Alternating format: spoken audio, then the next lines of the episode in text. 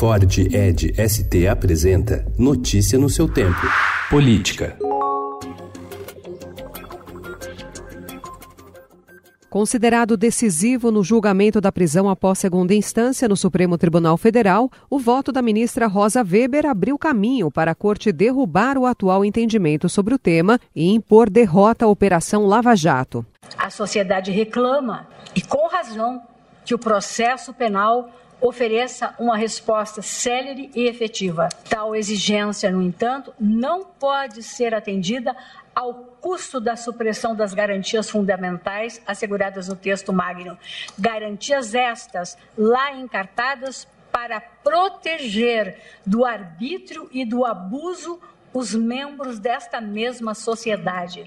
O placar atual do julgamento aponta 4 a 3 a favor da execução da pena antes de esgotados os recursos judiciais, mas a posição de Rosa, até então considerado um enigma, contra a prisão em segunda instância, indica um empate por 5 a 5 no voto de 10 ministros do Supremo. Dessa forma, caberá ao presidente do tribunal, Dias Toffoli, definir o caso. Toffoli defendeu em duas ocasiões recentes a tese de se aguardar a decisão do Superior Tribunal de Justiça, que funciona como terceira instância para o início da execução da pena. A decisão do STF pode afetar 4.895 pessoas presas após condenação em segunda instância, entre elas o ex-presidente Lula.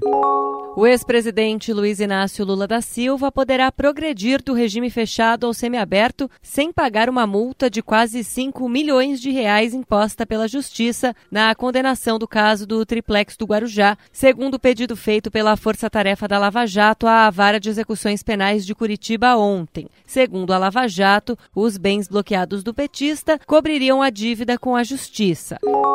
Ao todo, o senador Flávio Bolsonaro, do PSL do Rio de Janeiro, e o deputado Eduardo Bolsonaro, do PSL de São Paulo, ambos filhos do presidente Jair Bolsonaro, têm direito de nomear 113 pessoas no Congresso, o que gera uma folha de pagamento de quase um milhão de reais por mês.